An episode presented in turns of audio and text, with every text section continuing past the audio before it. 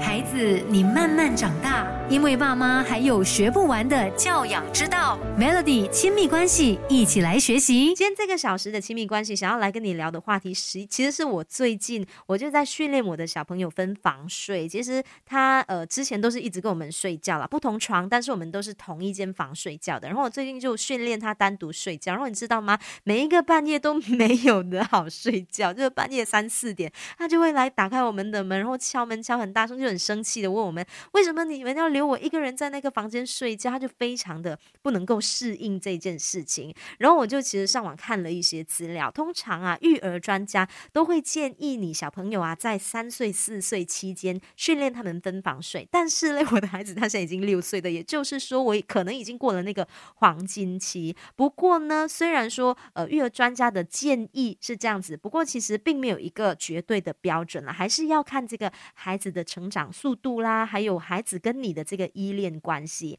那如果说你小朋友啊，他呃出现以下一些信号的话，你可能就可以考虑训练你的小朋友跟你分房睡。如果说你的小朋友他已经可以开始独处，独处其实是一种能力。如果你的孩子他可以自己一个人待着，然后享受自己的时光，那这个时候呢，你就可以开始训练他分房睡。再来，如果当你的孩子他开始出现性别意识的时候，可能他就会对男女生的身体区别啦。感到好奇，或者是他会问你说：“哎，自己是从哪里来的？”这些时候呢，你也能够训练你的小朋友分房睡了。孩子，你慢慢长大，因为爸妈还有学不完的教养之道。Melody 亲密关系，一起来学习。要怎么样训练小朋友分房睡哦？这边有几项建议要跟爸妈来分享的。其实啊，你可以邀请你的孩子一起来布置他的房间。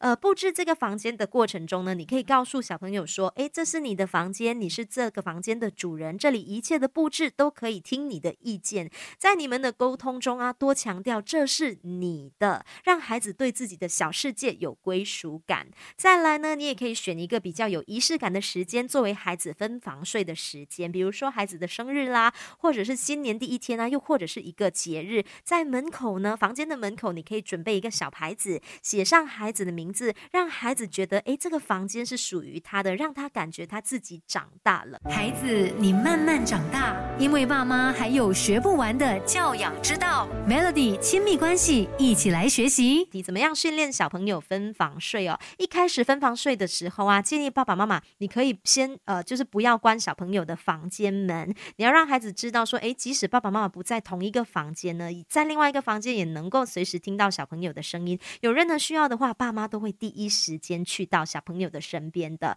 除此之外呢？呢，也要训练小朋友睡前先去上厕所，这其实是为了避免孩子半夜醒来看不到爸爸妈妈而害怕的一个情况啦。其实想要训练小朋友分房睡呢，不是一件容易的事情哦。不过做爸爸妈妈的也不需要太过的强求，小朋友呢总有一天会长大，当他们准备好要去迎接这个挑战的时候，到时候我们也就应该适时的放手。